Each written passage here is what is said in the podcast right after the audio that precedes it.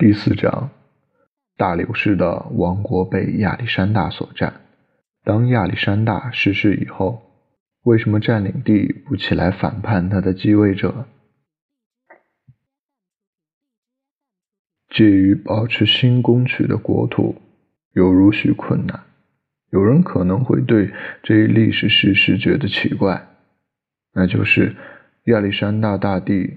只在少数几年内变成了亚洲的主人，同时他刚刚攻占的这些土地就失势了，因此人们很自然地想到，在整个新占领的国家会起来造反的。可是事实上，他的一些继承者能够保有这些领土，而且除了那些因他们本人的野心而生的困难之外。不曾发生其他为保土而生的困难，这到底是怎么一回事呢？我对这个疑问的回答如下：历史上所有王国不外乎以下面两种方式来统治的，或者有一个绝对的君王来统治，他把其他一切人当作奴仆，其中只有几个获得了他的恩宠与同意。以大臣资格帮助他处理王国里的政务，或者有一个君王与贵族们共同统治。贵族们之所以保有这个等级，并非由于他们的君王恩赐，而由于他们古老的家世。此等贵族有他们自己的产业与臣民，这些臣民承认他们是自己的封建主。对他们怀有天生的感情，在君王及臣仆统治的国家中，君王享有较大的权威，因为在这个国家里，除了他之外，谁都不能视为高贵的。如果在那里还有别的人需要服从的话，那只因为他们是国王的大臣与国王的官吏罢了。对于他们。谁都不会怀有特殊的敬爱之情的。在当代，土耳其人与法兰西王提供了两种政府的例子。土耳其其全国有一位君王统治的，所有其他的人都是他的奴仆。他将国家划分为几个省，每一个省派了一位总督，他可以任意调换他们的。但是法兰西王却处于一大群世代相袭的贵族之中，他们的地位为自己的子民所承认，而他们本身则为子民所爱戴。他们享有特权，君王如果要剥夺这些特权，就会危及王位的。这两种国家，谁若加以考察，谁便能看出。土耳其人的国家难于征服，但一旦加以征服，却易于保有。另一方面，要征服法兰西王国，在许多方面要说容易得多，但要维持占领却是一大摊难事。征服土耳其帝国之所以如此困难，理由在于那个国家中不会有任何一个贵族做内奸。出来邀请征服者进去，同时国外的征略者也不可能希望被攻的国家的君王左右会起而反叛，即助其攻略。原因为何？我们已经在上面指出过了，因为一切人都是君王的奴仆与服从，难以加以会埋伏时的。即令他们给你腐化而收买到了，你也不希望从中获得大利，因为他们不可能带走人民。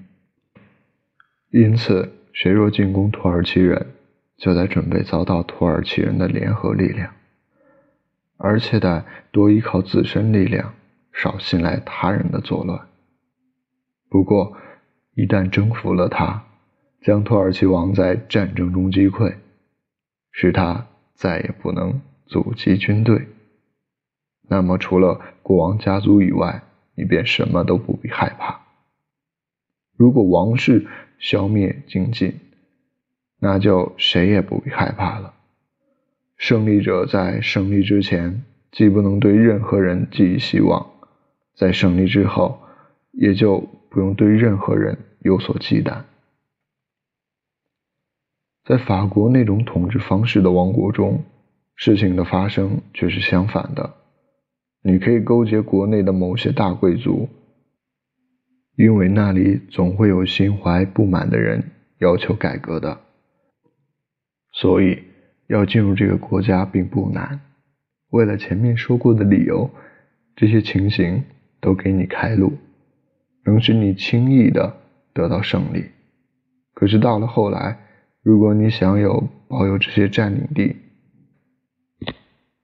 那么不论从曾经帮助过你的人那里，或者从被你镇压了的人那里，都会给你无穷无尽的困难，被王族斩尽杀绝都不够的，因为那里有些贵族能够在新的革命中起带头作用，只因你不能满足他们，又不能消灭他们。故只要他们一有机会，你就会失掉这个国家。现在我们如果考察了一下大流士政府的性质，我们便能看出它是与土耳其人的政府类似。因此，当时亚历山大去进攻他，必须要出尽全力，还必须将他逐出国土。取得胜利以及大流士逝世以后。亚历山大由于我在上面解释的理由，却稳稳地保持了这个夺取来的王国了。亚历山大大帝的继位者们如果能够联合一致，他们愿意可以安逸地享有这些领土，因为他们在此帝国内，除了他们自己造成的纠纷以外，不会给出其他的乱子。但是，具有法国那种政治的国家被征服以后，却不能轻易保持。西班牙、法国与希腊之所以经常暴动反对罗马人，乃因这些国家里存在着众多的小王小侯。因此，只要这些小王小侯的记忆在民间继续存在，罗马人便不能确保其对此等国家的占领。但当这些王侯们的记忆一朝给抹去了，那么只要罗马人的帝国持续生长与强大，他们变成了这些国家稳定的占有者。甚至再到后来，当罗马统治者本身的内部发生战争时，每一个派别都能在各自树立权威的领土内获得支持。自从原来君王的世袭被斩断以后，只有罗马人才被认为那些地方的统治者。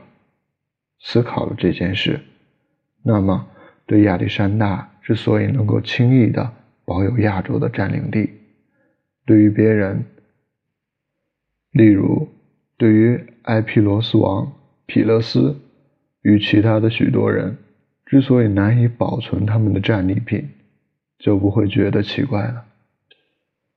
这两种人之所以会得到不同的结果，并非由于征服者的勇武才略大小，而是由于那些被征服国的性质不同。